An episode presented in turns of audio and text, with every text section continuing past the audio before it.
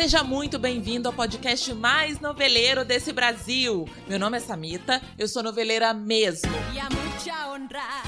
E se você adora um papo de novela, tá no lugar certo. Vem comentar também. Opa!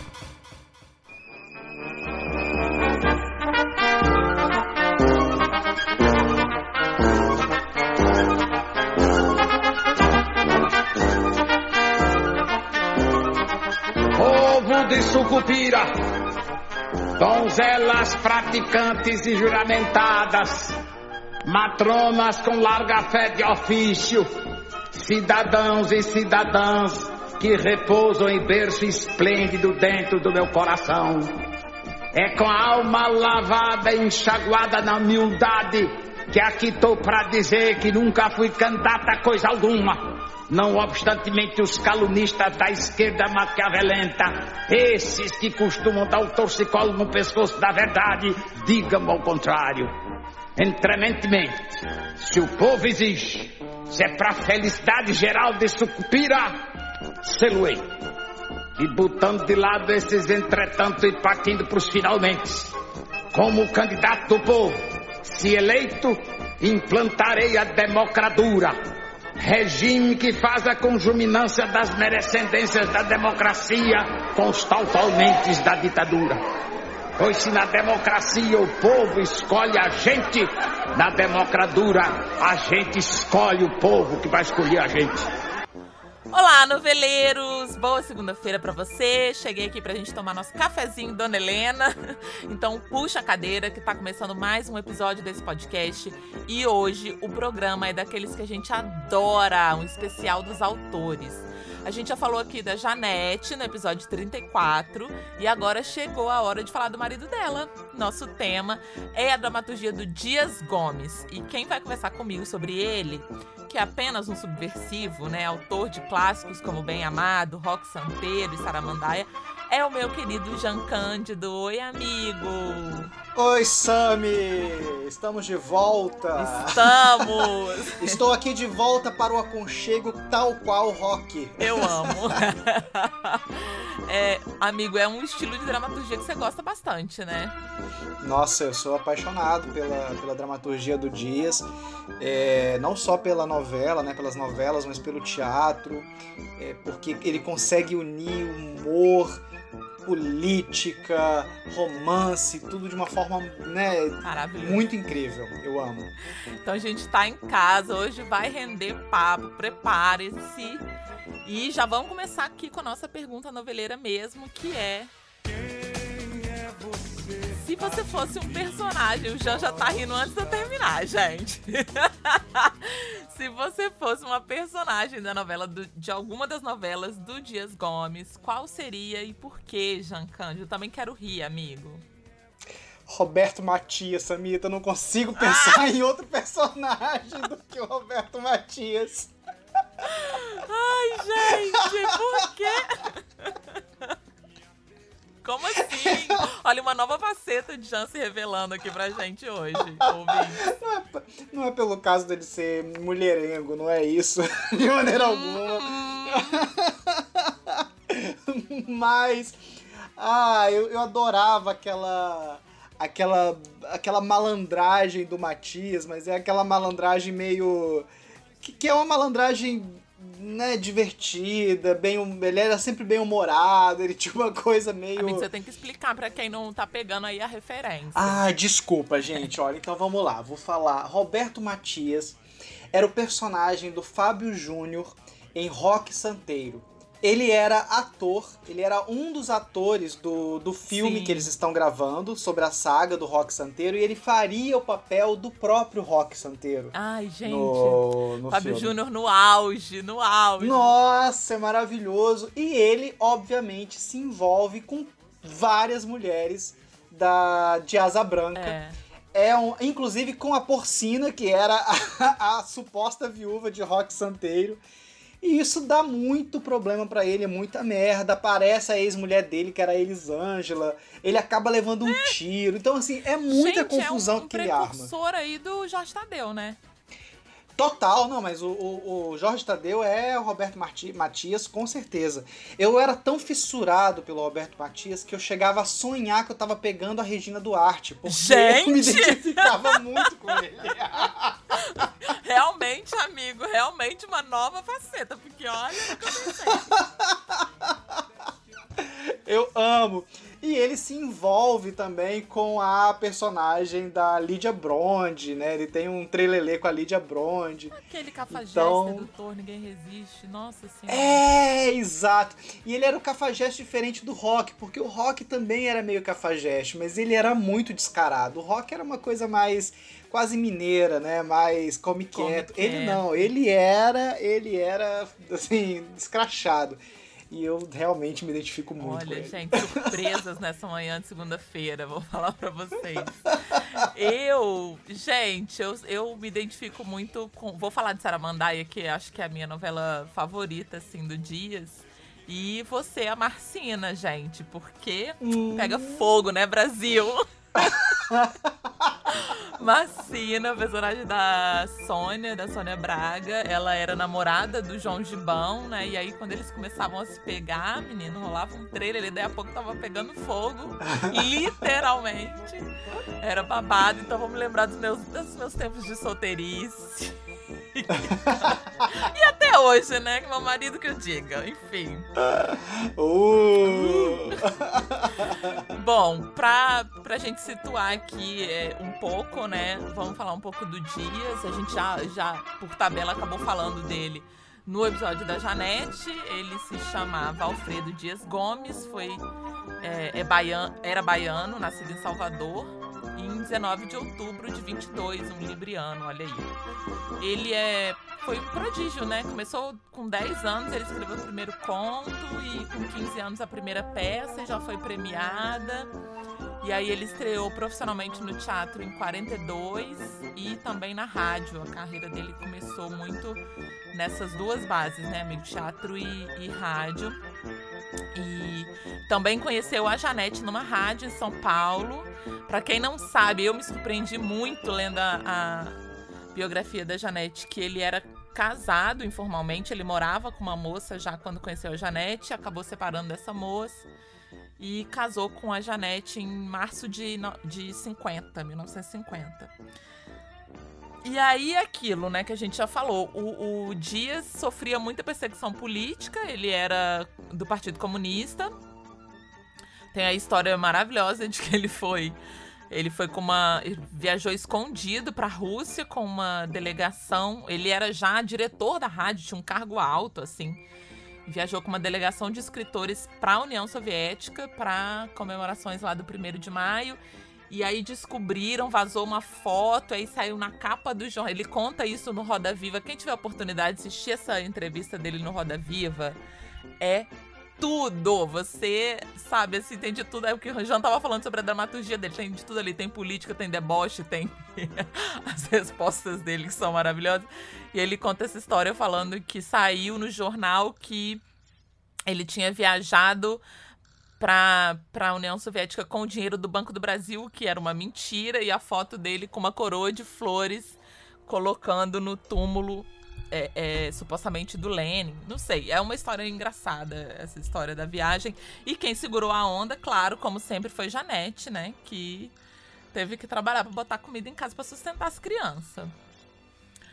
Mas enfim, em 59, eu acho que é um marco porque ele escreve o Pagador de Promessas, né, que foi uma peça, na verdade foi adaptada pro, pro cinema pelo Anselmo Duarte, ganhou Palma de Ouro, Cannes, em Cannes, enfim, é, foi chegou a ser indicada pro Oscar. Ele chegou a ser indicado como o melhor filme estrangeiro. E enfim, e o Pagador de Promessas também foi sucesso no teatro e depois. Só que aí o, o dia já tava assim. Veio o Berço do Herói, veio outras peças dele no teatro que foram muito censuradas e ele chegou a um ponto que ele não podia mais escrever com o nome dele por causa dessa, dessa perseguição. E aí ele entra na Globo em 69 já com uma carreira aí consagrada, consagrada como dramaturgo. E ele começa a escrever a novela, mas com o pseudônimo de Stella Calderon. Para quem não sabe, acho maravilhoso, que eu li o um nome maravilhoso, de impacto. e foi escrever A Ponte dos Suspiros com a, sob a supervisão da Glória Magadana. Era uma sinopse da Glória, inclusive. Então, pergunto a você, Jean Cândido, para você dar aqui os primeiros diretrizes das marcas. O que, que você acha que tem mais de marcas de estrada do Dias? É, para mim, o, uma, uma das marcas mais importantes, é, particularmente para mim, da obra do Dias, é a crítica política com a comédia. É, a gente, para mim, como né, trabalhando como ator e também como dramaturgo, uma das coisas mais importantes é, é a essência da comédia, que a comédia ela tem uma função é, importante que é a função de criticar é, vícios da sociedade e, e, da política. E ele fazia isso como poucos. Né? Não vou falar como ninguém, porque nós temos grandes dramaturgos, uhum. mas ele fazia isso como poucos, com uma brasilidade, com, uma, com, com cores tropicais que são que só pertencem a ele. Então isso para mim é o principal, é o que mais aparece da obra do Dias. E aí tudo que vem a partir disso são desdobramentos, que para mim esse é o, o cerne. É o ponto, é o cerne da, do trabalho dele. É, nossa, concordo demais, é o que vem mais destacado para mim também, essa brasilidade que só o baiano muitas vezes carrega, né? E, e, a obra dele é muito perpassada pela Bahia, pelos, pelo candomblé, pelas essas marcas todas pelas questões religiosas também, né? a religiosidade brasileira e, e, não só a religiosidade brasileira, mas o, o, os vícios que a religiosidade causa na sociedade, ele também fala muito disso. Verdade. Né? Tanto no pagador quanto no, no rock, fica muito evidente, Sim. né? Mas eu acho que o Dias também, uma coisa que, que aparece muito para mim, que sou aquariana, ele traz muito uma inovação, uma experimentação, né? Ele, ele pegou esse horário das 22, até por conta da censura, se não me engano, tiveram que passar a, a novela para o horário das 10 e, e, no horário das 10 ele ficou durante muito tempo com essa liberdade para propor coisas é, língua e, e ir junto. Enquanto a Janete ia numa linha, ele ia na dele ali, mas os dois propondo inovações no formato da telenovela. Então acho que ele contribuiu muito nesse sentido de querer um, uma dramaturgia fresca, de, de, fora da curva, de sair daquilo que estava. Ele fala muito disso no, no Roda Viva. Ele critica muito, fala agora parou, agora depois da abertura não se cria mais nada. As pessoas têm medo no, na, na televisão de arriscar de fazer. E de fato eu acho que a gente ficou um tempão aí, uma, umas boas décadas, sem esse, esse frescor do, do Dias, né? De trazer esse debate assim. Bom, ah, e tem a questão do realismo também para mim, né? O realismo dele, mesmo sendo mágico ou não, tem uma pegada bem do, do dia a dia ali, do, do cotidiano, de como é a vida do, do brasileiro, mas aquele brasileiro, como você falou, da, do bem tropical, do, daquele recorte ali que ele vê muito. E também eu vejo muito essa, essa perspectiva de esquerda, né? Ele como esquerdista faz um, uma dramaturgia de protesto ali que você falou, a crítica social, a crítica política. É, em algum momento, esses escritores de esquerda, né, da esquerda, não de esquerda, mas os escritores né, com, com essa tendência mais à esquerda, é, eles entenderam que a televisão era um grande veículo de comunicação de fato. Porque a gente sabe, assim, é, a televisão no início, ela era um primo pobre do rádio. Ela não tinha tanta audiência, mas a partir dos anos 70 ela realmente né, ganha uma, uma projeção e que os escritores começam a entender que e os artistas começam a entender que ali é um grande veículo de comunicação. E a telenovela se torna de fato esse grande veículo de comunicação, especialmente de comunicação da, da esquerda.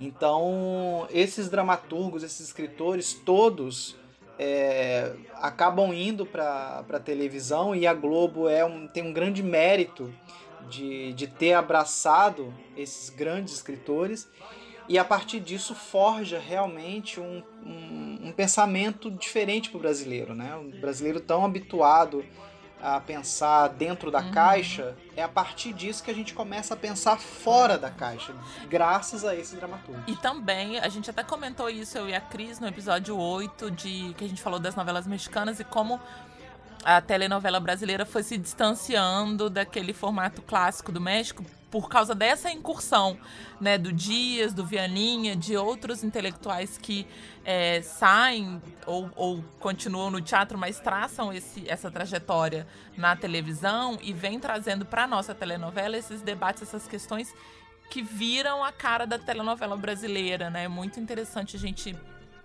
pensar. É, a, te, a, a, telenovela, a telenovela latina, de um modo geral, ela segue muito aquela uma cartilha e ela tem uma característica que é muito importante da gente identificar, que essas novelas, elas não são novelas de dramaturgos, são novelas de produtores. Produtor só pensa em audiência.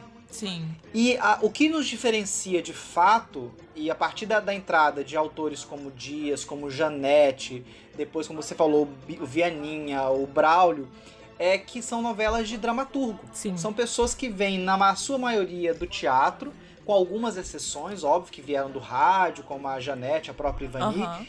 mas que eles trazem o olhar do escritor. E isso é o que torna a nossa telenovela tão rica, né? tão diferente das é. novelas mexicanas, venezuelanas e todas essas que são novelas de produtores. Verdade. Bom, então a gente vai começar aqui um passeio pela obra, dando mais ênfase, claro, às novelas do Dias, mas ele, enfim, tem muitas peças de teatro, a carreira dele no teatro é riquíssima, vale muito pesquisar quem tiver a fim de conhecer mais, mas como esse programa chama esse podcast chama Noveleira mesmo, né? A gente vai falar das novelas, tem algumas séries também. E é aquilo, né, gente? De novo, é uma hora de programa. A gente vai tentar se aprofundar no máximo possível, mas é, é, não dá para falar de tudo. Como eu falei, ele começa na Ponte dos Suspiros, como Estela Calderon. Era uma sinopse da Glória Magadan, né? Uma cubana. Vocês já devem tá, tá cansado de ouvir a gente falar da Um dia a gente tem que fazer um programa da Glória, o, o Jean. Oh, meu Deus, Glória! Oh, Glória! Oh, Glória!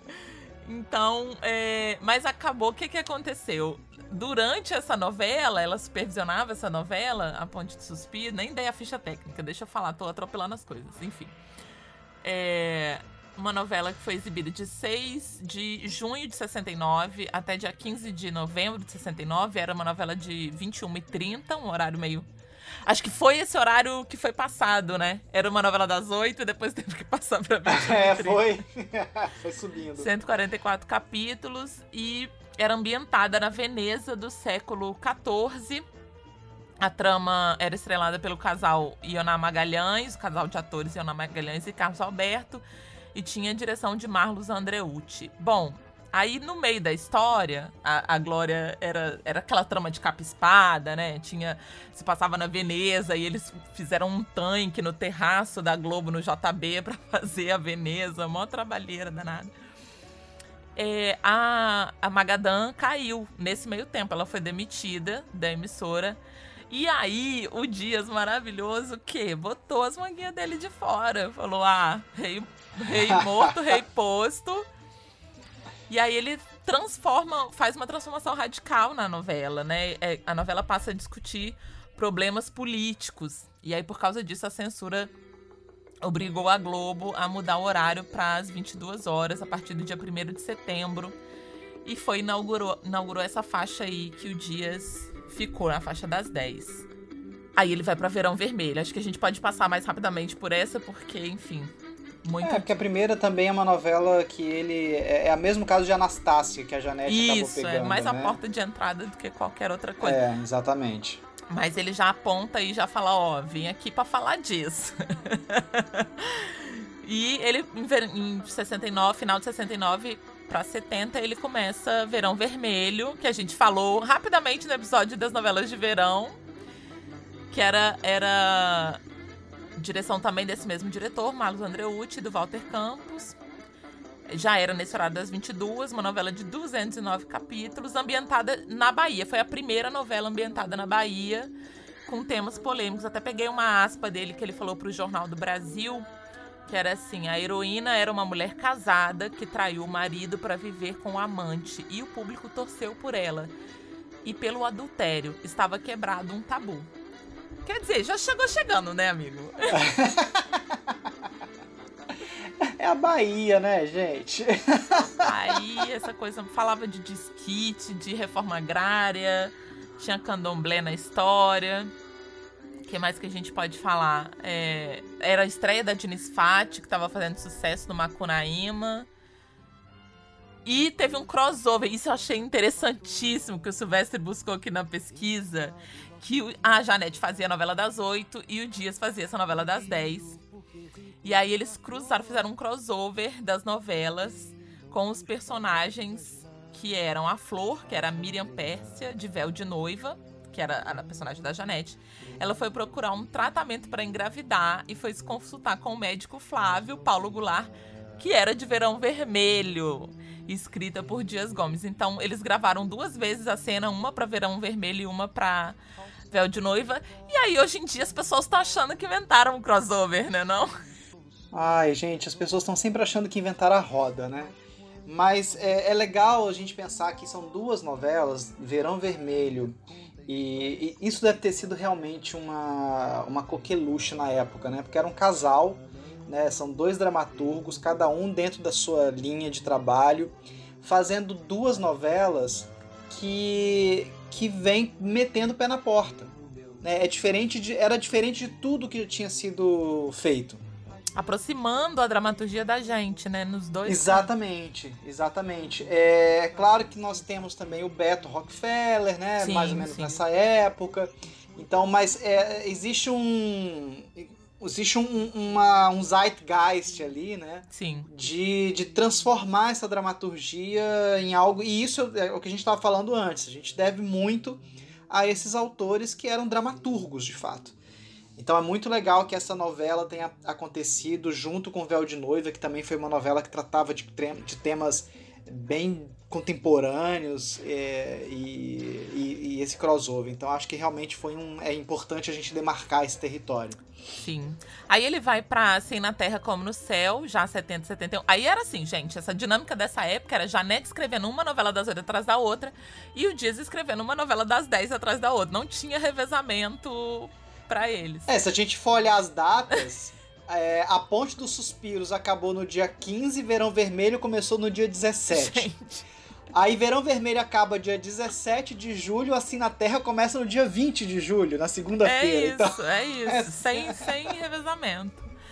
É, é impressionante, né? O quanto, como que consegue começar a escrever uma outra novela enquanto está terminando, gente, inimaginável. Assim na Terra, é, direção do Walter Campos. É isso, começou dia 20 de julho de 70 e vai até março de 71. 212 capítulos. Mostrava a moda e os costumes da juventude dourada de Ipanema. Até o título já, já diz, né? Que é uma coisa que tem a ver com a religião. Então, falou de celibato e consumo de drogas, que também foi a primeira vez que foi tratado numa novela. Era uma história sobre o padre Vitor Mariano, que abandona a Batina se não me engano, era o Francisco Coco que fazia. Pra se casar com a jovem Nívia, mas ela é misteriosamente assassinada. E aí ele volta a usar a batina, mas quando tenta desvendar esse mistério, conhece a Elo, filha de um milionário, e se apaixona por ela. Mais uma vez ele abandona a batina em nome da felicidade. O que eu achei mais legal de tudo, eu já vou falar logo dessa pesquisa, é que o público ficou revoltado com a, com a morte da tal, da jovem Nívia, que era até a Renata Sorra, que estava estreando em novelas. Ninguém digeriu, aceitou bem. E o Dias, por causa disso, teve que fazer uns flashbacks, trazer a personagem de volta em flashbacks. Mas não satisfeitos, ele ele recebe uma baixa assinada, gente, das alunas de uma das unidades do Colégio Pedro II que estavam indignadas, como diria o Gil do Vigor, indignadas com a morte de Nívia. E o abaixo-assinado dizia que o fantasma da pessoa, o fantasma ia acompanhar o Dias pro resto da vida. Ai, gente, é demais, é né? É demais, o cara mexe, vai num lugar, né? Essa, nessa época, né? A gente tá aí no início dos anos 70. Vamos lembrar que a Suzana Vieira apanhou nessa época, né? Quando ela fazia Anice. Anice, sim. então. As pessoas levavam gente... muito a sério, né? Muito a sim, sério. Sim, sim. Imagina, o fantasma da sua personagem vai te acompanhar. Eu fiquei meia hora rindo sozinha disso aqui. Mas... É maravilhoso. Mas enfim, tinha o, o de interessante na novela também é, o Rodolfo Augusto, vivido pelo Ari Fontoura, que era considerado uma, até hoje, né, considerado uma das primeiras representações de um homossexual na televisão. E ele foi intimado, gente. O nível também, né? As pessoas levavam a sério num outro grau. Agora é outro grau de levar a sério. Porque foi um quem matou. Acho que a gente até falou desse quem matou, amigo, lá no, lá no nosso lá atrás. Ele fez esse quem matou, todo mundo queria saber quem era o assassino da Nívia. E aí ele é intimado a depor sobre. Porque ele já dava, né? Já tinha ficha de subversivo. Pegaram esse gancho e a polícia levou ele para prestar esclarecimento. E o oficial falou que aceitaria um pedido lá de, de liberação, um pedido de, de desculpa, não, não entendi direito essa história, mas enfim, que aceitaria liberar ele se ele revelasse o nome do assassino da Nívia. E o Dias, muito debochado, falou: Isso eu não confesso nem sobre tortura. é, ele, ele, ele vivia sendo perseguido e investigado por atividade subversiva. E ele é, ele é chamado para depor quando ele está para escrever é, o último capítulo da novela. E ele não pode, ele precisa trabalhar, precisa acabar de escrever a novela e ele pede um adiamento do depoimento. Ah, entendi. E aí, e aí o, o, no caso, o cara da, da, da do ministério, do ministério é, diz, então tá, a gente aceita o adiamento desde que você revele quem matou gente, a Nívia. Gente, policial, sabe? Socorro. Ai, Ai gente. E ele ainda debocha. O Dias não tinha noção do perigo não, nenhuma. Nenhuma. Nenhuma, claro que não. Claro que não. O humor, né? O humor dele não é. tinha como. E pra, pra gente fechar essa novela, também tem a história engraçada que eh, ele apresentou a novela sem título, né? O diretor Regis Cardoso, que no livro Princípio era o Som, eh, falou que o Dias apresentou a novela sem título e o Borjalo, Mauro Borja Lopes, que era executivo da Globo na época, é, muitas horas depois de uma reunião, acho que eles fizeram um brainstorming lá para ver se, se surgiu o nome. Não surgiu, ele falou: já que a novela é católica e fala de paz, vamos pedir para rezar. Ele propôs que as pessoas começassem a rezar para ver se durante a reza é, chegava alguma ideia. E aí, quando chegaram no final da primeira parte do Pai Nosso, que diz assim na terra como no céu, ele gritou: É esse o título, gente. E aí ficou, né? Ai, do tempo em que alguém mandava o povo rezar Pai Nosso por um bom motivo, né? Ah, é, pois é. Amigo, você tá maravilhoso. Digno de Dias Gomes, essa tirada. bom, mas aí a gente chega em Bandeira 2, que aí, de fato, eu acho que é o primeiro grande sucesso, assim, do Dias, né? Pelo menos para mim ficou essa impressão de que foi quando ele realmente conquista o Brasil que é de 71, 72, é, com supervisão já do Daniel Filho, que era muito parceiro da Janete, e também do Walter Campos. Foi exibida de 20 de outubro de 71 até 15 de julho de 72, 179 capítulos quando Paulo Gracindo conquistou o público, né? Numa novela falando sobre a realidade dos moradores lá da, da, Zona Norte. Lá. Como se eu não tivesse aqui, na Zona Norte do Rio de Janeiro, né? Tudo bem. Os moradores da Zona Norte do Rio. Que tem a história engraçada que era o Sérgio Cardoso que ia fazer, se não me engano. Esse personagem era para ele, o Tucão, um bicheiro. E o Sérgio Cardoso, que eu acho muito egóico, falou: Ai, ah, não gostei desse personagem, eu vou fazer se fizer umas alterações. E aí o Dias falou: Não vou alterar nada, se você quiser fazer, você vai fazer assim. e, e, ele foi no, no Daniel Filho e falou: Ó, eu acho que tem, quem tem que fazer é o Paulo Gracino. Ninguém acreditava que eu pudesse fazer um bicheiro. E disse: Não, o Paulo é elegante, metido, você pode fazer aristocrata. Em 1972, quando escrevi a Bandeira 2, e eu fui ao Boni, ao Daniel, e disse que eu achava que o ator perfeito para fazer o protagonista da novela, o bicheiro Tucão, era Paulo Gracindo, eles ficaram muito espantados, porque o papel estava destinado a Sérgio Cardoso. É, não foi escrito para o Sérgio, porque quando eu estava escrevendo o papel eu só via o Paulo Gracindo só ouvia a voz dele. Mas a aposta do Dias é certeira, o Daniel Filho compra. E o, o Gracindo vai, o Gracindão, como dizem, vai fazer o Tucão. E assim, virou uma coqueluche, né, amigo? Foi um negócio. É, virou uma coqueluche, virou uma parceria pro resto é. do, do, do, Paulo Gracindo, é. né? Porque o Paulo Gracindo, até a última novela é uma das últimas novelas dele, que foi Mandala, né? Que ele é. fez a novela quase inteira. E que não é uma novela total do Dias, mas a, o argumento é do Dias. Até o Paulo Gracindo estava lá também, fazendo o pai da, da Vera Fischer, mas estava lá, né? E depois então, faz o é Bem Amado, né? E faz o Bem Amado, faz. É, é, né, depois de. Faz Bandeira 2, faz o Bem Amado. E mais algumas coisas do Dias do Gomes mais pra frente. Enfim, a trama era, era falava sobre a rivalidade pelo controle do jogo do bicho no subúrbio carioca de Ramos. Depois até virou uma peça, né? O Rei de Ramos.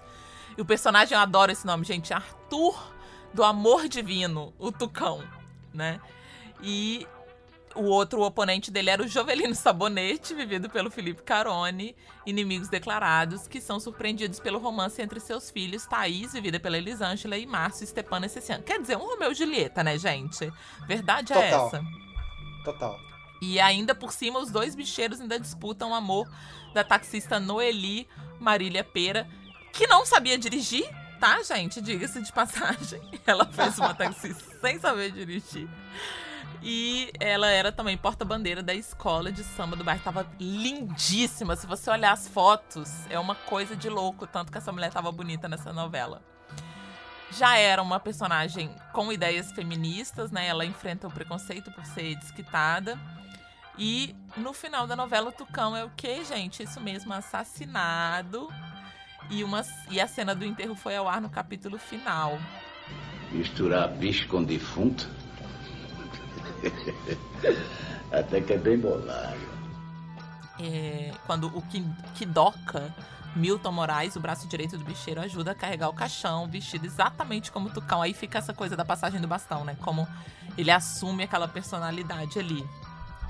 É, e é interessante, né? Você vai falar algumas curiosidades dessa, dessa novela, mas é interessante como é que essa. como é que Bandeira 2 inaugura também um momento da televisão é, das novelas e que vai durar ali até parte dos anos 80 de trazer personagens populares que são ligados ao jogo do bicho. Né? A Janete traz isso é, em outras novelas. É, e isso vai sendo trazido ao longo do tempo, né? Pai Herói tá, tem um pouco disso. É, esse lugar da zona norte do Rio de Janeiro, isso é muito, muito presente nas novelas dos dois. Dos dois, é verdade. Né? Então, até, assim, a gente pensar até Partido Alto, que não era deles, mas era uma novela da Glória com Agnaldo Silva, é uma novela que tem muitas características. Aliás, Glória, né? Porque Glória é uma herdeira de Janete. Janete. É. E a Glória é uma que sempre traz a questão do jogo do bicho até hoje nas novelas dela. Tem sempre algum personagem Lá na que é meio, né? tem sempre sim, isso. Sim, sim. Isso é, isso é um legado da Janete e e aí eu fico me perguntando se talvez não seja um legado da Janete para o Dias. Se o Também. Dias não tenha captado é. isso e colocado isso ali em cena, né? E eu acho que tem isso a ver, mas tem o fato também de que os bicheiros mandaram no Rio de Janeiro muito tempo, né? Eles eram Sim. donos do Rio de Janeiro durante muitos anos e, e tinha a, a, exercia esse poder no cenário político, no samba, nas escolas. Então nada mais justo que isso se refletisse nas novelas, né?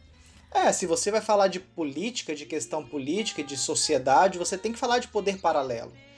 Então, poder paralelo brasileiro era o jogo do bicho. E hoje é a milícia. Eram eles. Hoje é a milícia, hoje é a milícia. Se a gente tivesse dias, o Marcílio, o Lauro, a Janete ativos hoje, com certeza era disso que eles estariam é, falando. Eu também acho, exatamente. É isso que eu ia falar. A gente trocou agora pensamento. Transição de pensamento, amiga. É. Bom, curiosidades, né? Já falei dessa do Sérgio. É, a morte, a própria morte do, do Tucão foi uma exigência da censura federal, porque tinha que a, a, o bem tinha que triunfar sobre o mal na, naquela época para os militares, então o personagem foi assassinar, morreu e foi dado assim no, no jornal, na manchete, como se fosse uma notícia verídica. Morre Tucão, morreu Tucão. E foi necessário até, gente, na gravação desse enterro, reforçar o número de figurantes para conter cerca de mais de 3 mil pessoas que compareceram no cemitério, assim, comovidíssimas com a morte. É, com, também teve uma fake news, ó, pra você ver. Desde, né? Década de 70 também com fake news que correu um boato de que o Paulo Gracindo tinha morrido de verdade. E aí pronto, 3 mil cabeças lá no, no cemitério. imagina a confusão, imagina o, o, a produção dessa novela para conter isso. Bom. Ah, era, era muito, era muito no, na garra, é. né? Essa época era muito na garra. Com certeza. Bom, essa novela fez muito sucesso com os bicheiros, claro, e tem uma coisa interessante que quando eles souberam que uma peça que o Paulo Gracindo estava fazendo na época estava com pouco, pouco público, gente, os bicheiros foram lá e compraram 120 lugares. Mas foram assistir, né, Samita? Não é igual o, o, essa, esse, a milícia de hoje que compra ingresso pro cinema ficar vazio, não, né? Bom, esse, esse dado não veio. Eu imagino que sim, né? Porque bicheiro não é desperdiçar dinheiro. Eu também acho, né? Eu também acho. A, a Universal que compra pros seus filmes, mas ninguém vai. É, eu, nossa, eu lembro disso, gente, pelo amor de Deus. Bom, outra coisa engraçada é que no capítulo de, 25, de 22 de maio, o personagem do Jovelino Sabonete, ele deu um palpite para uma fezinha no jogo do bicho. Na, na, na, novela. E aí no dia seguinte, deu esse bicho na banca. Foi macaco na cabeça. Então era a segunda vez. Isso aconteceu duas vezes. Era a segunda vez que a novela quebrava a banca dos bicheiros. E eles tiveram que pagar muitos apostadores. Porque assim, a pessoa apostava no, na novela. O povo ia no dia seguinte e apostava também, que eles não são trouxa. E aí, enfim. deu esse, esse rolê. Muita gente ganhando dinheiro com novela só assistindo, tá vendo? Quem disse que assistir novela não dá dinheiro, gente?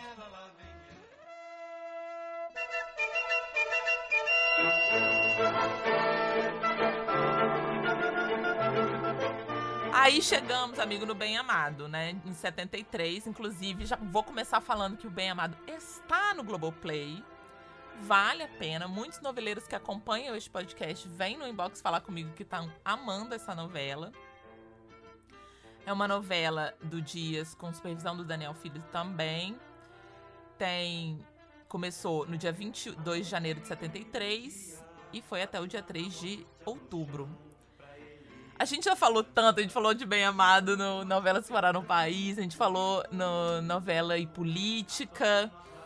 É, mas sempre é tempo de falar, porque eu acho que, começando da chamada que fizeram, né, amigo? Aquela chamada maravilhosa Sim. do Globoplay, falando é sobre mitos. É, é, o Bem Amado tem uma. É claro que várias coisas que estão. Né, que a gente vai falar sobre o Bem Amado, o fato dela ter sido a primeira novela a cores né, da, da, da TV Globo, é, uma série de, de novas de, de, readaptações, o próprio seriado, né, que tem uma questão muito divertida com de como que eles resolvem o problema do seriado, né, porque o, o Odorico morre no final da novela e para o seriado acontecer ele ressuscita. Tinha. Gente, maravilhoso. Ele estava vivo, né? Na hora do enterro ele levanta. Isso é maravilhoso. Mas é, é de fato uma primeira novela em que o Dias Gomes começa a investir nesse, nesse outro lugar da novela política, que é criar uma, uma alegoria da política brasileira. Né? Ele faz isso com o Bem Amado, ele faz isso com Rock Santeiro, ele começa a criar Saramandaia, ele cria essas cidades fictícias e que dentro dessas cidades tem aqueles elementos que são característicos da, da política brasileira, o padre, o advogado, o prefeito, a beata, né? É, é, é, é os arquétipos, arquétipos que a gente né? tem na nossa sociedade, a prostituta, a cafetina, para poder falar das coisas que ele queria falar sem citar nomes. Né? Ele, ele, ele, ia ele escapando da censura ali de alguma É, maneira. vai criando, né? Vai, vai fazendo esses escapes. E o Bem Amado foi a primeira, né? E, e é o grande sucesso do, do Dias Gomes. É o grande sucesso. É, e é realmente uma história, uma novela e uma peça, né? A peça é, é maravilhosa também, mas é de fato uma novela que inaugura esse gênero de não só o gênero da, dessas micropolíticas, dessas microestruturas, é, como também o gênero do realismo fantástico. Né? Ele, ele vai criando é verdade, na, telenovela, ele vai criando sim. subterfúgios para falar de liberdade, de desejo de liberdade, que é o caso do, do dessa novela do Zelão, né? É, mas que são essas, essas alegorias. E, e aí vem toda a questão da, da, desse apuro da comédia do Dias também, que você apontou, que tá muito sim, presente Um Bem Amado. Eu tenho uma confissão a fazer. Não vou, vou deixar passar batida. Eu tentei, eu assisti quatro capítulos e não consegui avançar porque eu tenho uma dificuldade com o tempo e não é uma questão do Dias em si, é, o, é a época em que se fazia novela. Em outros tempos, de, as cenas, enfim. E para mim ficou, nesse momento, ficou muito difícil, mas eu vou insistir, porque eu fiquei muito frustrada comigo mesma, falando, gente, mas é o bem amado, eu tenho que gostar. Como assim eu não vou gostar? Embora eu ache, eu tenho uma convicção que eu sou mais ali do time da Janete. Mas pelo fato de eu ter não conseguido, não conseguido dar continuidade, ouvinte, não quer dizer que você não vai gostar dessa novela. Porque ela, como o Jean falou, ela tem elementos ali que estão presentes até hoje na teledramaturgia, que vale muito a pena acompanhar. É, o Gracindo fazendo o Dorico é, uma, é qualquer coisa assim de maravilhoso. A, a prosopopeia que ele arruma, o jeito dele falar. O Lima Duarte fazendo o Zeca Diabo também tá incrível. Tem o Dirceu Borboleta, um clássico do Emiliano Queiroz, que, que é um trabalho de composição maravilhoso. As Irmãs Cajazeiras, enfim, tudo ali. Eu fiquei um pouco implicada no início, eu, não, eu já acho que eu comentei isso com você, né, amigo? O personagem do Jardel Filho me irritou muito, uma preguiça daquele cara. E aí, enfim, em outro momento eu vou, eu vou retomar, porque é uma novela que vale muito a pena a gente. É, tem assistir. um outro tempo, de fato. É, é da época, né? Dos anos 70, é uma novela das 10. Então tem uma série de, de questões que realmente pra gente hoje assistir, né, ainda mais sendo novela, né? Se fosse um filme, tudo bem, mas novela, que são ainda mais uma novela com mais de 200 capítulos, não é que ela tem? É... Não, ela chega a 178 capítulos. É... Ainda assim, né? São. Até para maratonar, né? Meses? É, até é para maratonar, são é pelo menos 100 horas né, de novela para assistir. Então, realmente não é, não é fácil. Sim.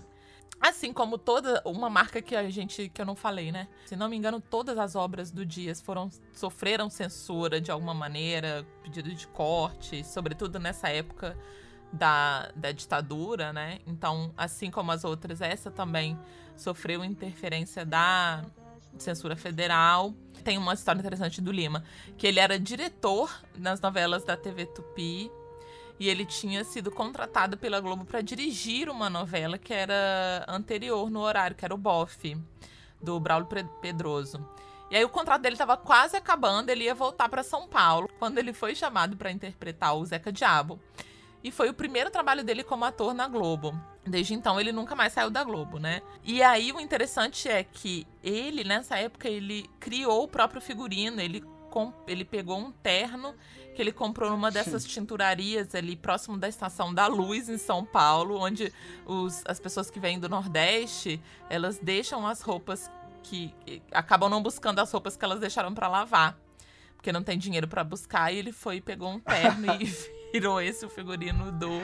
O, o Lima, ele, tem, ele teve, deu uma entrevista uma vez que ele falou um pouco sobre isso. Que ele. para ele, é, todos os personagens que ele faz são é, desdobramentos do Zeca Diabo. Olha, nunca tinha pensado nisso. É, porque o Zeca é um personagem do povo, é um homem do povo. Sim, assim como Sassá, né, por exemplo. Assim como Sassá. Ele fala que o, o, o, que, o que ele interpreta, na verdade, é, é o homem, é o, o brejeiro brasileiro. É, só que em suas várias maneiras. Então, mesmo quando ele interpreta um senhorzinho Malta, ou até quando ele interpreta um Afonso, ele traz esse elemento desse homem brasileiro na sua essência que é o Zeca Diabo. Verdade. Então é, é muito bacana isso, a gente pensar de que se a gente for olhar, e aí eu acho que é a genialidade do ator, né? Ele não precisa fazer uma composição e ser uma coisa completamente diferente. Se a gente for olhar tudo que o Lima fez, é meio parecido. Só muda a roupa. É, né? mas é, é muito bom. Só, talvez assim, se a gente for pensar em Caminho das Índias, que seja uma coisa muito é, diferente. Mas as verdade. outras coisas, ele tem, tem uma, um, um, elo de ligação ali, Sim, e tem uma, uma ingenuidade brasileira, porque ele fala muito disso. O Zeca Diabo era muito ingênuo. Ele tinha uma ingenuidade. Ele faz um, um personagem também em O Rebu, que é meio Zeca Diabo também, só que é um Zeca Diabo urbano, sabe? Então é, é muito legal a gente pensar nessa nessa coisa do, do, do, Lima, desse personagem, e não à toa é um personagem que também ganhou muito apreço do público. Sim.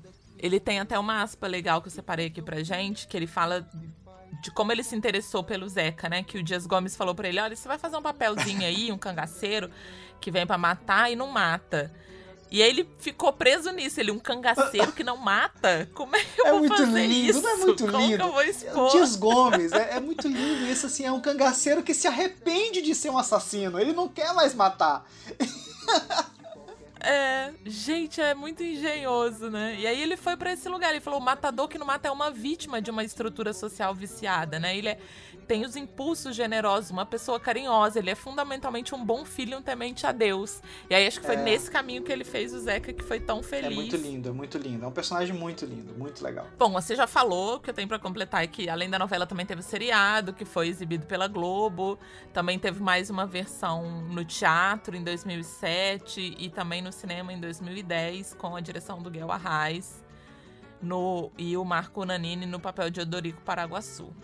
Gente, o que eu tenho para falar é que em tempos que a gente tá vivendo é no mínimo hilário a gente acompanhar a história do Dorico e ver, é, né, fazer as devidas comparações com um pouco de tristeza no coração, mas Gente, é muito absurdo que no Bem Amado até até uma epidemia tem, né? E, é, com a diferença de que lá não morre ninguém, né? É, não consegue, né? Acho que isso já foi falado, né, na verdade, em vários episódios, mas o Bem Amado basicamente era esse homem, esse prefeito que quer, ele, ele tá fazendo campanha e aí ele decide inaugurar um cemitério, porque a cidade não tem cemitério, só que ninguém morre na cidade. E por isso que ele contrata o Zeca Diabo, porque o Zeca tem que matar alguém para inaugurar o bendito cemitério. E a novela vai se desenrolando até que, ao final das contas, o Zeca Diabo mata o Dorico e é ele que de fato vai inaugurar Oxalá, o cemitério meu pai. tanto queria.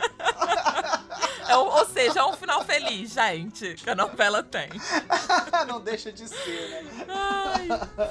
A gente, gente, agora falando sério, tem muita coisa a ser dita sobre Bem Amado. É, catem lá nos nossos episódios de novela e política, de, de novelas que pararam o país, porque é interessante demais, tá? E assistam uma novela no Globoplay.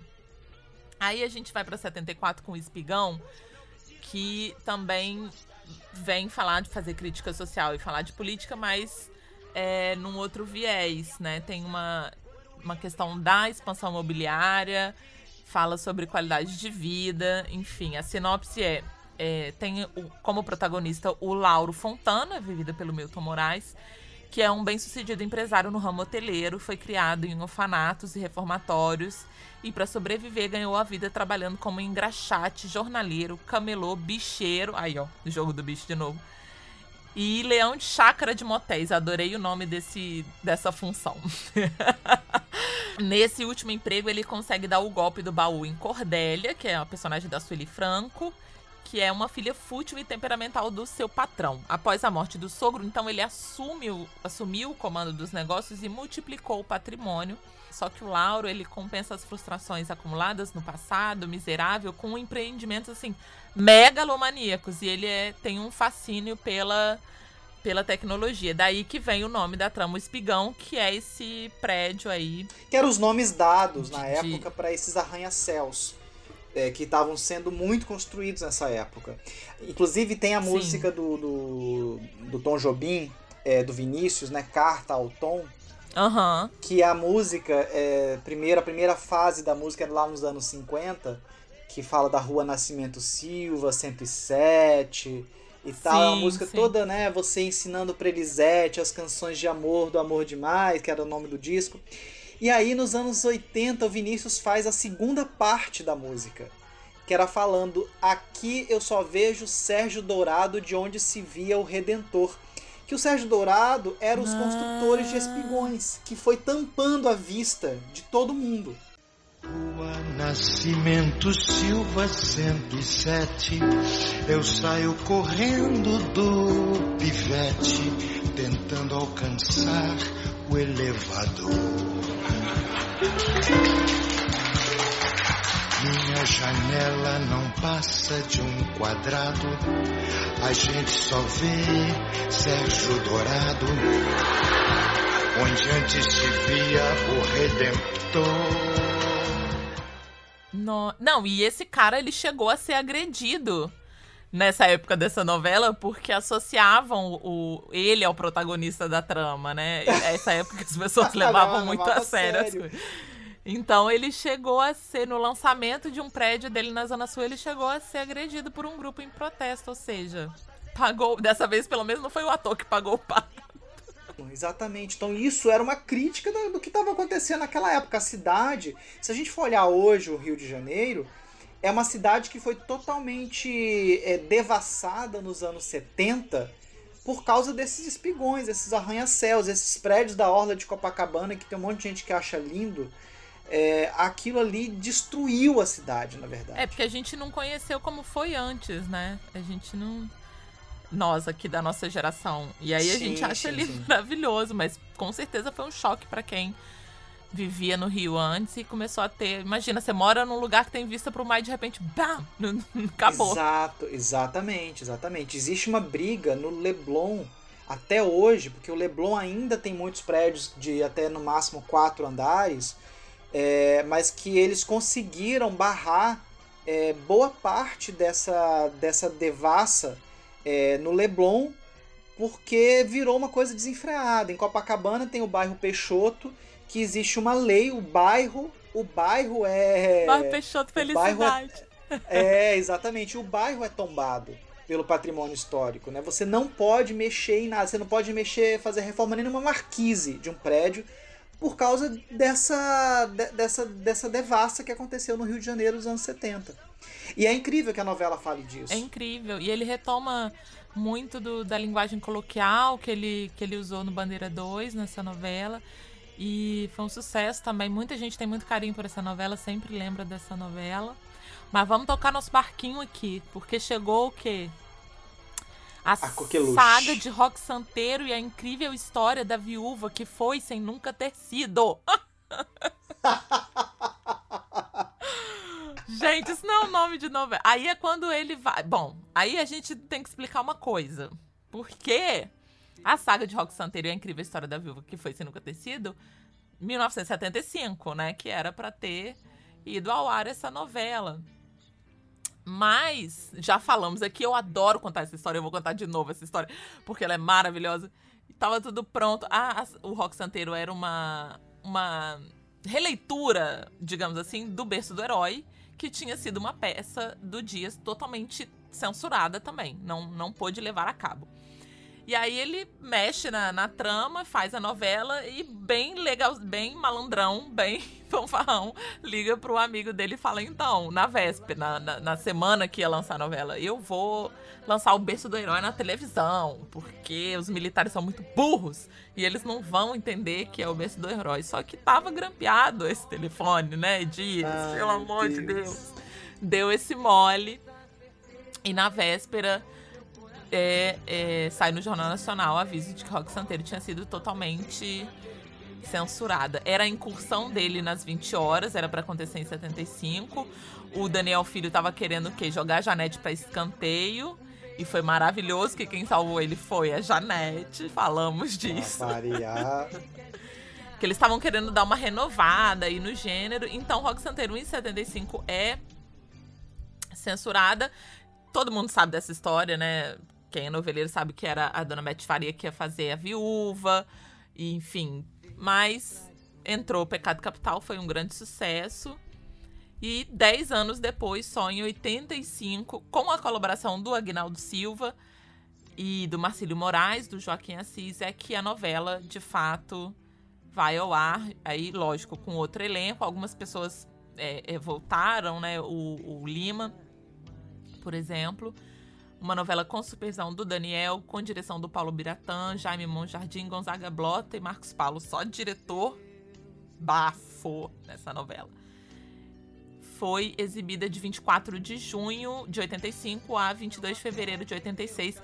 209 capítulos. Essa preciosidade também está recentemente no Globoplay. Quero falar aqui, até novidade até para você, Jean. Nossa rainha, Ra... oh, rainha maravilhosa, nossa madrinha Raquel deu a ideia da gente, quem sabe, fazer um esquema de assistir juntos a partir de agosto aí a gente vai ter umas novidades do nosso nessas comemorações de um ano. E a gente tá vendo um meio de fazer da gente assistir junto e, e comentar, talvez num grupo do Facebook, vamos ver. Mas, enfim, conte para nós, Jean, resumidamente, a história de Rock Santeiro. Então, primeiro justiça seja feita. A segunda versão, a versão que foi de fato ao ar, ela não recebeu, não foi bem uma colaboração da Agnaldo. A novela foi escrita pelo Agnaldo.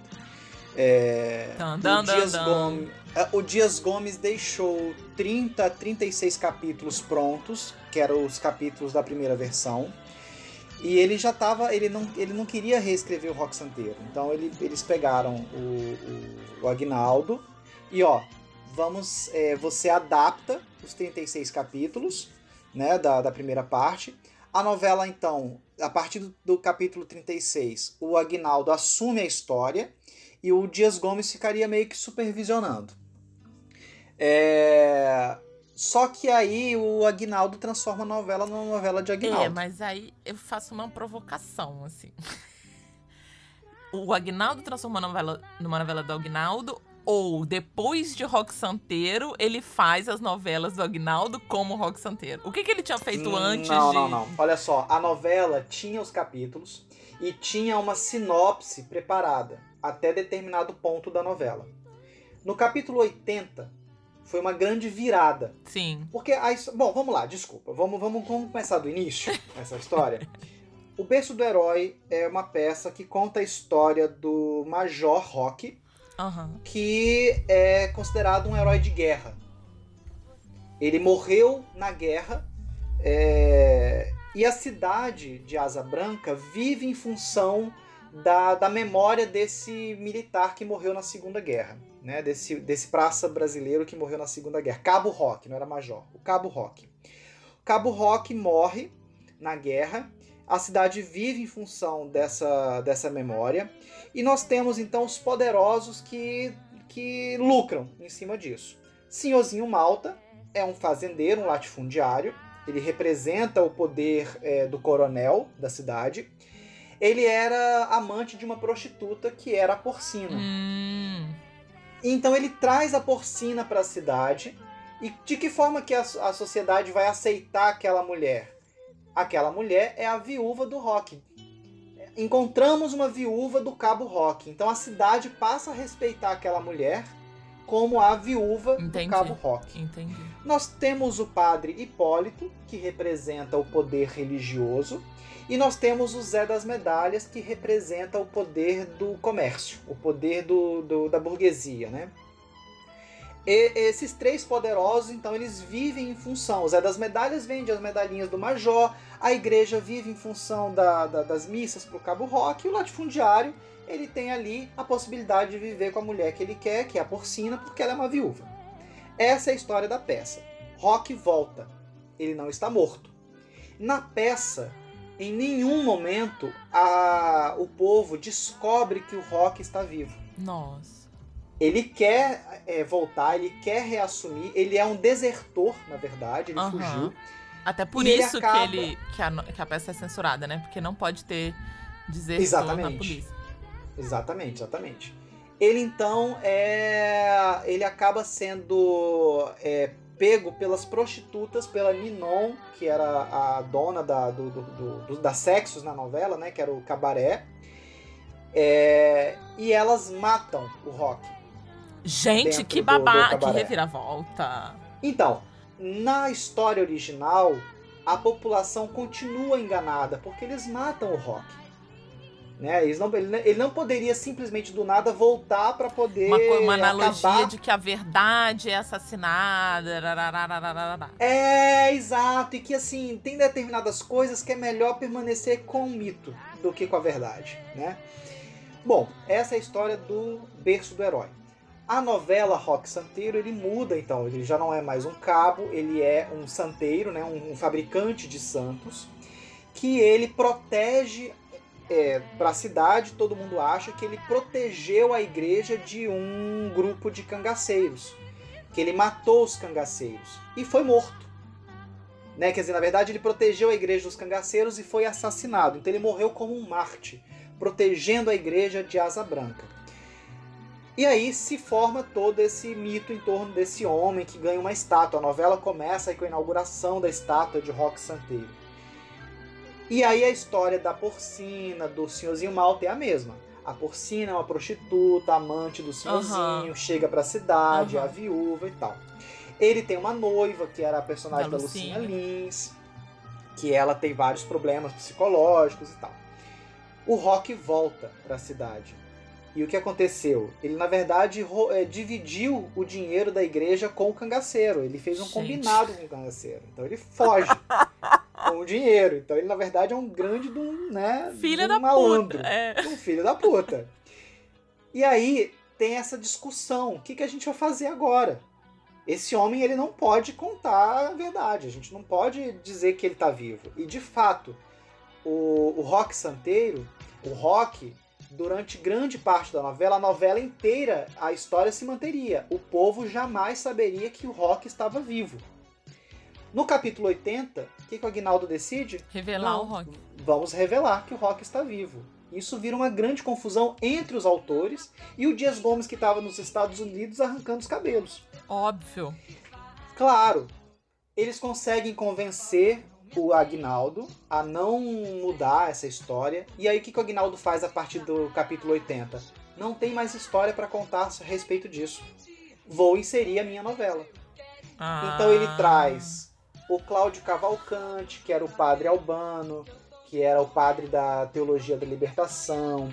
Ele traz a Amparito, que é uma ex-prostituta que chega ele na Argentina. Vai colocando personagem. Ele vai colocando personagem, vai colocando personagem e a novela se transforma numa grande novela de esquetes. Por isso que eu digo que a partir do capítulo 80 se transforma numa novela do Agnaldo, de fato.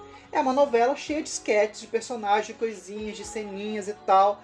E a história do Rock fica completamente perdida. O Rock vai morar numa casa, no meio de um sítio. Aí fica aquela coisa, ele namora com a porcina, ele fica com não sei quem, ele, ele vira aquela confusão. Em algum momento o Dias Gomes chega. Ah, sim, porque, gente, tudo tem limite. eu, hein? O que, que, que o Dias faz? Não, eu quero escrever o final da novela. Então Dias volta. Ai, nessa treta e... eu fico do lado do Dias. ah, não. Sim, sim, sim. Porque a novela é muito boa, mas a novela tem uma barriga a partir disso. A partir do capítulo 80 em, diante, a novela tem uma barriga que não acaba nunca mais.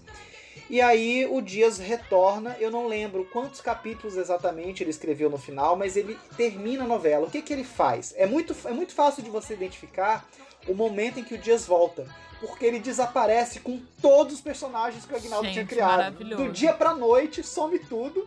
A novela volta pra história original. assim, é muito. É assim, um capítulo tem Amparito, no capítulo seguinte, pum, desaparece Amparito, desaparece as prostitutas da, da, da, da, da Cidade Baixa. Tudo muda. Olha, o. E. Termina. Ah, desculpa. Desculpa. E aí, bom, e a novela de fato é, caminha pro final e de fato o Rock Santeiro vai embora sem que a cidade descubra que ele tá vivo. Ah, sim. O, o que eu ia falar é que o Silvestre apurou isso pra gente aqui na, na pesquisa. Que o, o Dias escreveu os. Teria, pelo menos foi o que ele apurou. Teria escrito 51 capítulos iniciais e os 48 finais, que dá um total de 99 capítulos. E o Agnaldo escreveu 110. E aí, por isso também ficou essa briga aí do o que o, o Dias teria ficado enciumado do, da repercussão também. Além disso que você tá expondo que para mim faz muito mais sentido também. Pô, tá mexendo na minha história? Vem com isso. Teria ficado enciumado da repercussão toda e, e por isso quis terminar para tomar para si os louros do sucesso que tava indo pro Agnaldo. Mas isso eu acho uma boa oportunidade da gente comprovar e assistindo, ouvintes. Pra gente, capítulo a capítulo, semana a semana, não sei, a gente trocar essa ideia. É muito, é muito interessante porque é muito evidente, Samita. É, o capítulo 80 tem uma grande reviravolta, e isso é legal porque depois das novelas de Rock Santeiro, isso se torna uma prática nas novelas do Agnaldo. Tem um capítulo 80 ali nessa faixa que sempre tem um grande evento na novela que vai dar uma virada. Em Tieta era a festa de Santana. Uhum. Tem uma festa de Santana, uma grande quermesse uhum. que demarca a chegada do Gladstone. Tem várias coisas que acontecem nesse período. É, em Pedra sobre Pedra tem aquela famosa representação do, do Natal, do, do Bumba Meu sim, Boi, aquela sim, coisa. Lembro que é uma demarcação de, de, desse momento de segunda fase da novela. Então o Agnaldo ele transforma isso numa, numa. Mas é isso que eu te falei, amigo. Ele, ele pegou, ele viu o que deu certo em rock. Essa coisa do, mi, do microcosmo, da, mais ou menos aquela pegada ali, e ele reproduziu isso e ele fez. Quando você pensa em Rock Santeiro, você acha que é uma novela do Agnaldo assim, né? Sim, porque, porque ele é reproduziu isso em outras novelas. Não só isso que você tá falando, como eu acho que muitos elementos ele é, é muito é esperto. Tem muitos ouvintes assim, que estão me pedindo um especial do Agnaldo. Eu não sei, tá? Se vai rolar, mas. mas olha, apesar de tudo, é aquilo que a gente fala. Apesar de tudo, apesar de qualquer birra que a gente tenha com o Agnaldo, o Agnaldo tem uma grande importância para a dramaturgia Não, brasileira. Certeza, isso é inegável. Né? Não, isso é inegável. Então, assim, além das famosas Tieta, nós temos Riacho Doce, que é um mérito totalmente do Agnaldo. Sim, então, sim. A Indomada é, uma... é maravilhosa. A Indomada, embora que eu não goste muito da Indomada, é uma novela que eu acho uma novela dan, bem... Dan, dan, dan. Aí, fãs do Jean, ó. Durmam com vocês que lutem. Vocês que lutem. Eu amo personagens da Indomada. A história principal eu acho um porre. Aquela Gente, história da, da, Nossa, eu acho muito chata aquela coisa do, do, do Zé Maio com a Adriana Esteves. Eu acho aquilo um porre. Mas tirando isso, é, de fato, se a gente for pensar assim que é, foi um casamento muito interessante, porque é, eu reconheço no Rock Santeiro 85 um humor mais escrachado do Agnaldo. Porque o humor do, do Dias era um humor escrachado, mas ele era muito mais refinado. Sim, sim, sei sem dúvida. Mais sátira. O Agnaldo era mais sátira. O Agnaldo tem um humor mais escrachado. Então eu acho que isso foi um casamento interessante. E também, e aí por isso que eu faço, vamos fazer justiça. É, todo o mérito ao Dias Gomes, porque é, a novela é dele, a história é dele, o argumento é dele mas mérito também ao, ao próprio Agnaldo, porque a, o, a, a, o tom que a novela tem, a cor que a novela tem, se deve muito ao trabalho do Agnaldo. Dizem que Roque Santeiro, um homem debaixo de um santo, ficou defendendo seu canto e morreu. Mas sei que ainda é vivente na lama do rio corrente, na terra onde ele nasceu. Thank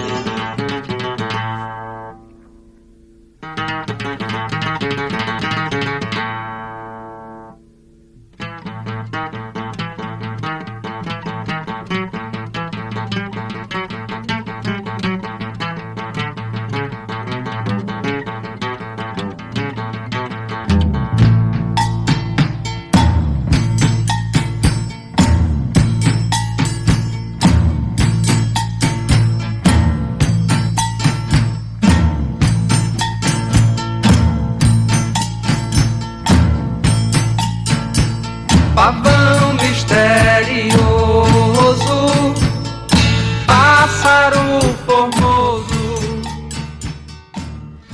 Estamos estourando aqui o nosso tempo, amigo.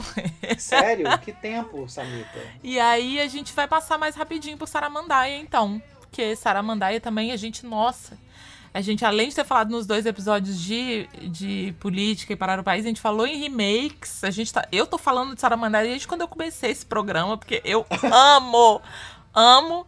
Mas eu acho que já tá, assim, bem, bem explicado. Eu acho que é a novela que ele vai mais pro que ele vai no extremo desse, dessa driblar a censura, né? Porque ele faz ali é, metáforas, alegorias bem claras para entendedores, né? Entendedores entenderão. Ele bota um, um, protagonista que tem asas, esconde essas asas e que voa no final da novela. É aquela novela que todo noveleiro sabe que a Dona Redonda explodiu de tanto comer. É aquela novela é, linda e poética em que tem, né? Cada morador da cidade tem ali uma especificidade. Um, um... É um X-Men brasileiro. É um X-Men né, brasileiro, gente. É tudo pra mim, vale a pena. Eu queria só fazer um apelo. Vamos passar rápido, mas eu queria só fazer um apelo. Globoplay, faz favor. Ah, não tem, é, amiga. Essa a... novela não tem, né? Ela queimou. Eu não sei. Ela não queimou. Sei. É isso, gente. Ela queimou? Não vai é ter, pena. mas pode colocar o remake, que muita gente não gosta. Teve um remake do Ricardo Linhares. Já tá só negando aqui com, com a cabeça. E aí vamos falar do flop aqui do, do Dias, que é o Sinal de Alerta, né? Uma novela de 78 e 79. Mas a novela tratava de uma outra questão muito importante, que é a questão da poluição. Ela falava, ela ah, foi uma sim. novela que lidava com a questão da, da ecologia. Ah, Tanto que a, o slogan da novela era uma máscara de, de gás. Olha. Aquela máscara de gás. Então, ela falava desses assuntos, de como, como as cidades estavam crescendo desordenadamente e como que isso estava, de fato, é, impactando uhum. a qualidade de vida das pessoas. Que é uma outra pegada bem presente aí no, no Dias também, uma marca dele, como a gente falou no Espigão. Eu separei pra gente falar de Expresso Brasil porque eu achei isso aqui muito interessante, amigo. Esse era uma campanha publicitária era uma novela. Gente, façam isso, gente, hoje em dia, marcas, que isso foi muito legal. O grupo Têxtil Vicunha encomendou à Globo uma mini novela que era dentro de uma campanha publicitária, né? É, que seria uma homenagem a vários personagens de novelas produzidas pela emissora. Quem fez isso? O Dias. A campanha custou 3 milhões de dólares, tá, gente? Dólares foi idealizada pelo Eduardo Fischer, da agência Fischer Justus Young Rubica. Isso aqui o Silvestre tirou lá do almanac da TV da Bia Brown e Richard. E foi o ar entre agosto e setembro de 87 em 40 capítulos com dois minutos de duração cada.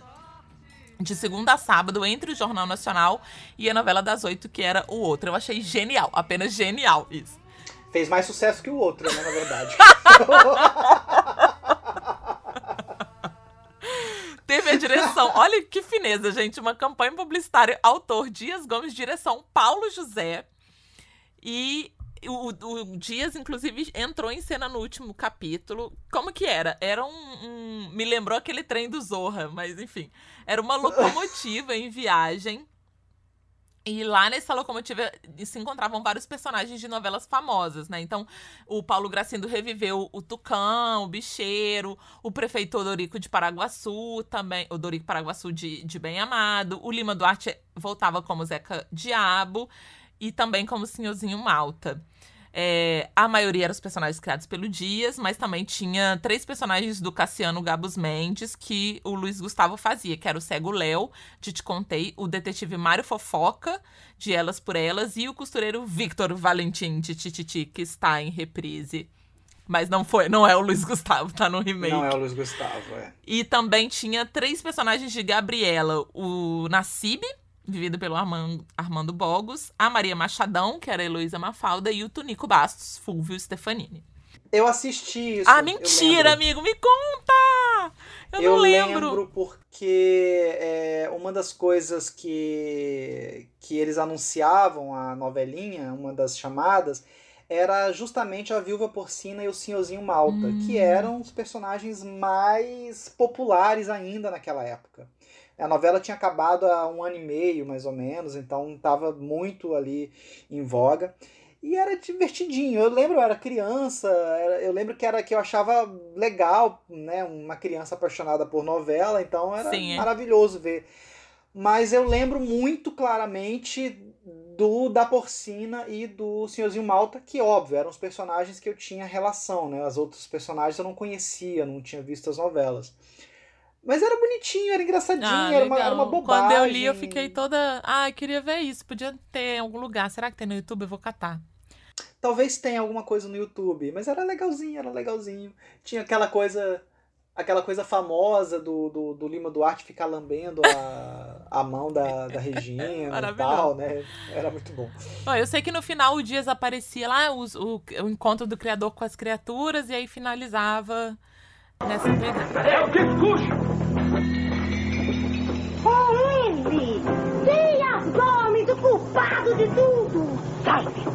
subversivo. Anarquista imoral. E me fez passar a vida botando comida pela festa. Hum, com uma cabeça dessa, devia estar no sanatório. Me fez um idiota correndo aí atrás de borboleta. E um machista avarento enganado pela mulher. Machista é ele que me fez transar inteira, me transformando na maior sem vergonha da paróquia. E encheu a minha cabeça de chifre.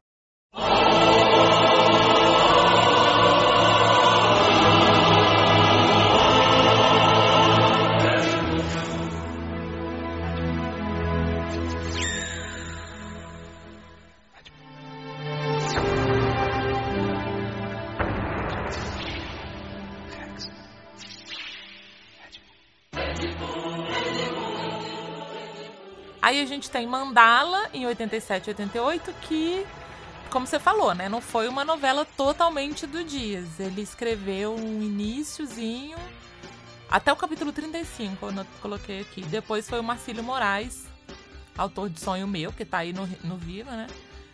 Que, que continuou a novela. Mandala, um beijo pra Julessa, que, que veio, que falou aqui comigo no episódio de Mistérios da Meia-Noite. Ela é apaixonada por Mandala. Ela me pede toda vez, vamos fazer um episódio de Mandala. Eu também, gente, tem um encantamento. Não assisti essa novela, mas minha mãe falava muito da Jocasta, que era uma novela. Foi um flop. Mandala foi um flop fenomenal. E é uma pena, porque o Dias ele vem com uma, com uma história é, basicamente é o Édipo Rei, né? É, é o personagem do Felipe Camargo, que é o Édipo, que ele. E aí tem, tem umas coisas interessantes em Mandala, viu? Na própria produção da novela. E é umas coisas muito loucas também. Mas vamos lá. Felipe, é, a primeira fase da novela era Julia Gunn com Taumaturgo Ferreira, que era a Jocasta, e, e ele fazendo o papel de Laio. Mas o Laio é casado com a, com a Jocasta, que era a Julia Gunn. O Laio vai numa, num pai de santo. E esse pai de santo, então, diz pro Laio que ele vai ter um filho e que esse filho vai matá-lo. Eu adoro que é um pai de santo. O, o... Exato. A novela faz muito essa ligação com as coisas mais, mais é, diferentes, mais místicas, religiosas da, é, é, do candomblé. Mas que é mas é uma, o... uma transposição muito legítima, né? Do, daquela, Sim. Da, do, dos da oráculos, né? Exatamente. É, era o oráculo de Delfos. Delfos, exatamente. É, então é isso, é, é, a primeira parte da novela. A Jocasta tem o bebê, a quem dá o nome de Édipo, e o taumaturgo, que era o Laio, então sequestra a criança e manda matar a criança. A criança não é morta, mas ela é adotada por um casal de Brasília. Passam-se os anos, uhum. a Jocasta já é a Vera Fischer, o Laio é o Perry Salles. Detalhe, Perry Salles era ex-marido de Vera Fischer. Primeiro ponto. Ah, já começou o crochê a ficar interessante aqui, gente. Ó, Perry Salles, hum, ex-marido de férias com o ex. de férias com ex fazendo o papel de Laio e a Vera fazendo a Jocasta. Meu... Creonte era o irmão de Jocasta, conte, que era vivida pelo Gracindo uhum. Júnior. Ó, o Gracindo aí. Ah, não, é o filho do Gracindão.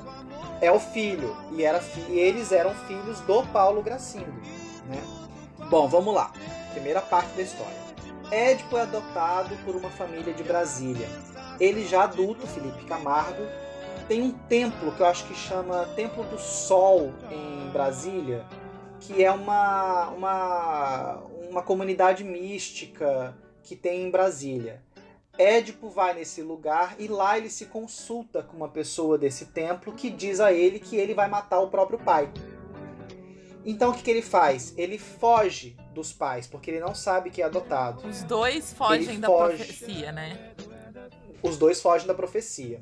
Fugindo do, dos, dos, pais adotivos para não matar o próprio pai. Que ele não deve saber, eu imagino. Ele não sabia que ele era adotado. Ele não sabia hum. que ele era adotado. E aí o, o oráculo diz para ele: você vai matar seu pai e se casar com a sua mãe. Então ele começa a ter sonhos muito loucos dele beijando a mãe adotiva Jesus dele, que era Leandra do Leal. Eles botaram Sim. isso na novela. Sim, total. Tinha uma coisa dele, eles enterrando o pai dele na, na areia da, da, da praia. Meu e, Deus. E os dois, assim, super se divertindo Gente, muito juntos. Forte então, é muito forte ele foge. E o Édipo, ele tinha uma ele tinha uma sensibilidade mística, ele via a aura das pessoas. Que babado. Ele tinha uma sensibilidade. Na fuga, ele se encontra com o Laio, que estava em viagem no meio do caminho, e o Laio acha que ele vai roubá-lo, e os dois brigam e ele empurra o Laio de um precipício. E o Laio morre. E o Laio morre. Babado. Então, uma primeira então, parte da profecia já se cumpre ali se cumpre. Ele tem uma jaqueta de uma jaqueta jeans, eu lembro disso até hoje, e essa jaqueta fica suja com o sangue do Laio. Ele vai então, chega ao Você Rio tá contando isso tudo e eu tô ouvindo aqui a música da Rosana na minha cabeça. Sim, Vera Fischer no auge da beleza. Você me mantém e as coisas que você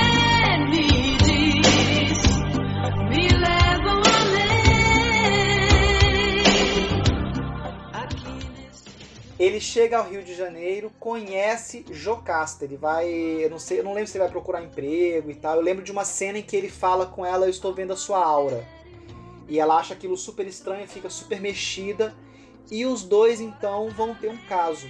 Só que a história da novela foi revelada ao público. A história era um filho que não que sabe é. que, quem é sua mãe e vai ter um caso amoroso com a sua mãe sem saber que ela é sua mãe. O público não aceita a história é de cara rejeitada. É, amigo, então, é babado. É babado. Mas, Mas assim, e eles eram os que... protagonistas. O par romântico principal da novela era eles. Era, eram eles. Nós temos de outro lado o Tony Carrado, que é o Nuno Leal Maia, que era um bicheiro apaixonado pela Jocasta. pela Jocasta. Ele que chama a Jocasta de minha deusa. A música é... na sombra. O... É, maravilhoso. E o Tony se torna o grande personagem da novela. Ele se torna o protagonista da novela, até porque, obrigatoriamente, é com ele que ela vai ter uma relação amorosa. Ela fica apaixonada pelo Édipo, ela fica mexida pelo Édipo a novela inteira, mas eles, eu não lembro se eles chegam a se beijar em algum momento, mas isso vira um, um trelelê. E nós temos o personagem do Strasser também, que é um, um místico, um bruxo, que vai no final lutar, vai se tornar o grande vilão da novela e é com ele que o Édipo vai lutar no final. Então acaba que o Édipo vai ficar muito mais ligado a uma questão mística da novela e a Jocasta com a questão amorosa lá com o Tony Carrado. A novela tem várias questões. Porque rolou, acabou, Mas vamos lá. acabou rolando essa censura, de certa forma, indireta, né? Do, do, do tabu do incesto aí. Do público. Exatamente. Eu acho que seria uma novela disruptiva. Porque, assim, independente de qualquer coisa, a gente sabia que eles eram mãe e filho, mas eles não é, sabiam. É. Ia ser uma discussão muito interessante. É. Ia ser um debate muito interessante. É uma novela muito interessante. A novela ela se perdeu ali por um momento. Dias, é, a novela ficou com o Marcílio Lauro. É, mas tem coisas muito interessantes. E bom, falando, voltando na fofoca. Sim, então, eu tô esperando Perry esse Salles, momento. Perry, Salles era o ex. Que era o Laio, era o ex da Vera Fischer. que por sua vez, então, Jocasta e Laio. E nessa novela é quando Vera Fischer começa a namorar com Felipe Camargo, que era o Édipo. Eita, Laia. Então, o triângulo amoroso se reproduziu mito, na vida se real. Se reproduziu na vida real. Jesus Maria José, gente. É maravilhoso. A gente é, é bom, às vezes, a gente separar o personagem do, do, do ator, né, gente? É, foi uma tragédia grega na vida da Vera Fischer. Olha, né? foi uma aventura. Uma grande tragédia grega. Mas, mas era uma novela interessante. E tem uma coisa muito boa também, né? O Paulo Gracindo, ele é abduzido em alguma Ai, novela. gente, eu amo. Eu, eu quero remake de Mandala. Por favor, alguém. é, e dessa vez que o casal se pegue, né? Porque, por favor. É, eu, ó, horário das 10 de volta, eu, eu assino embaixo desse remake. Amigo, 90 e 91 a gente tem Araponga, que também vamos passar um pouco batido, porque, gente, flop, né? A verdade é essa. É, Era uma foi. novela que parodiava os filmes de espionagem. Eu já acho que eu não ia gostar, porque nem de filme de espionagem eu gosto. E aí tinha as aventuras do policial federal Aristênio Catanduva, o Araponga. Era o Tarcísio Meira, né, que fazia. Araponga é uma, uma gíria. Você jura? Pra polícia, né? É, Araponga é uma forma de você. É uma, é uma, é uma coisa, uma gíria da ditadura. Ah, eu não sabia, não que sabia. o cara é um Araponga. Ah, sei.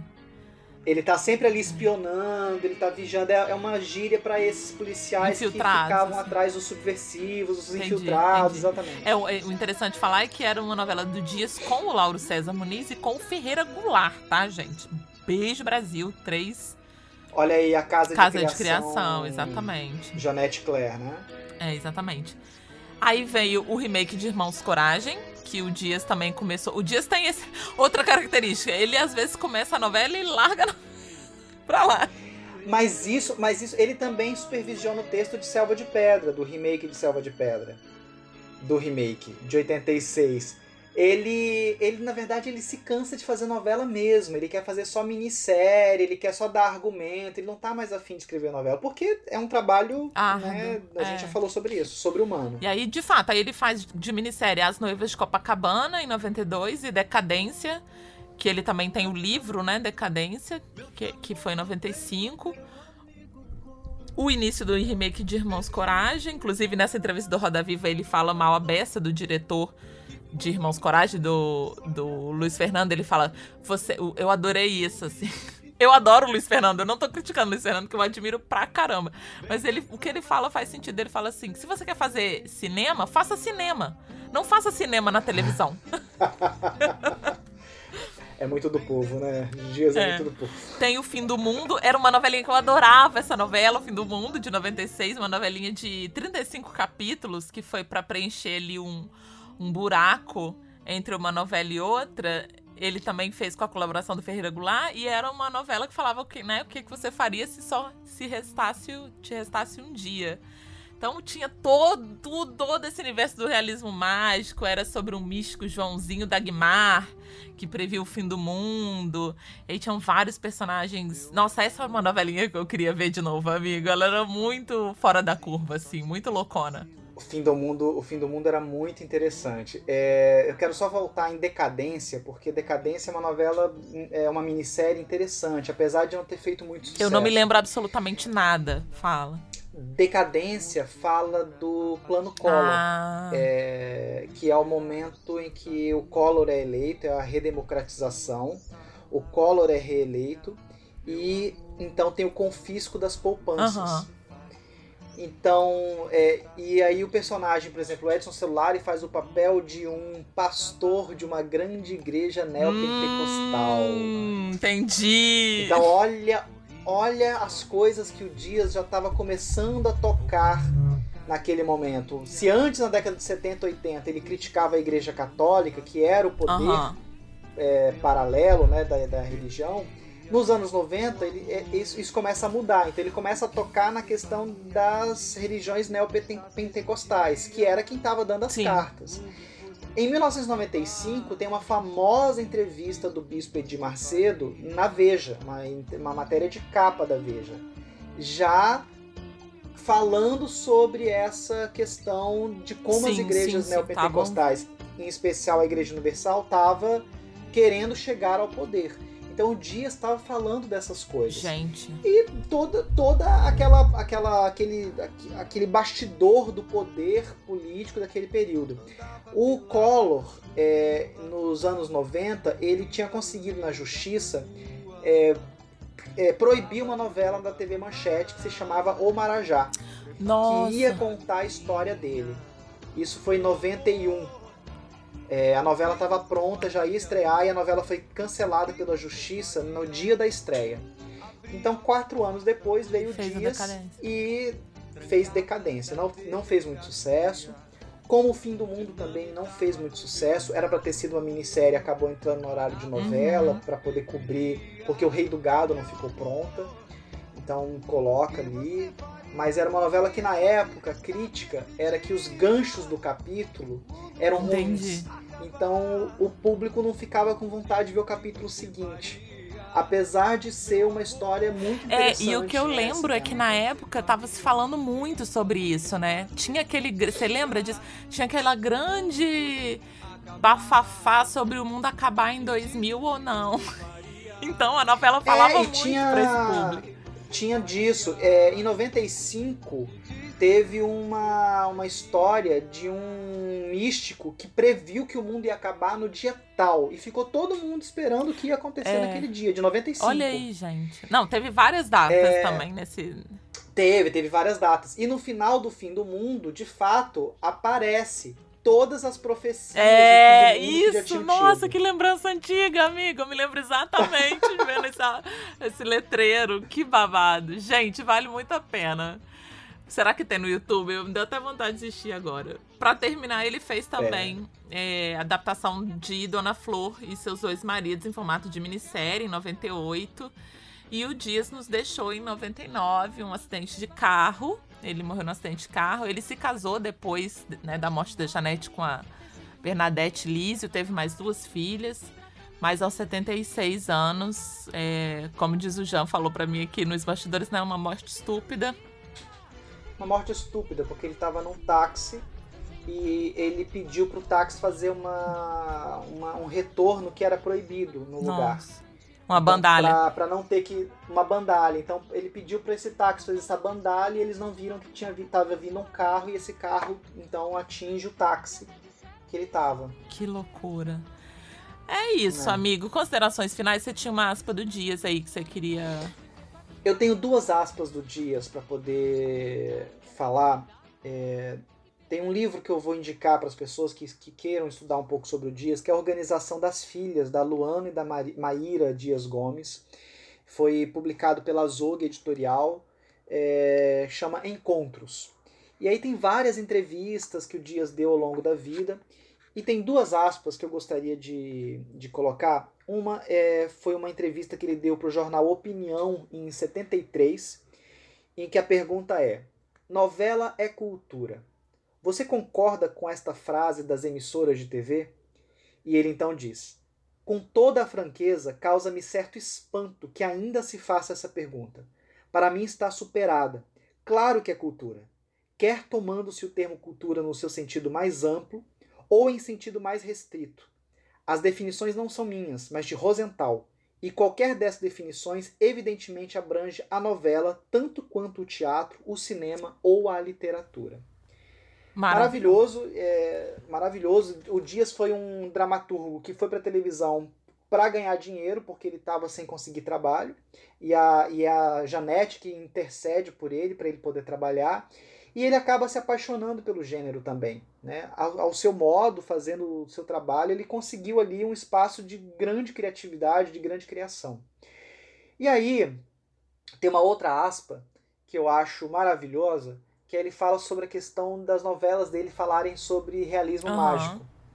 E aí ele fala: se nessas histórias a realidade e o, e o absurdo se entrelaçam, é porque no Brasil o fantástico é lugar comum.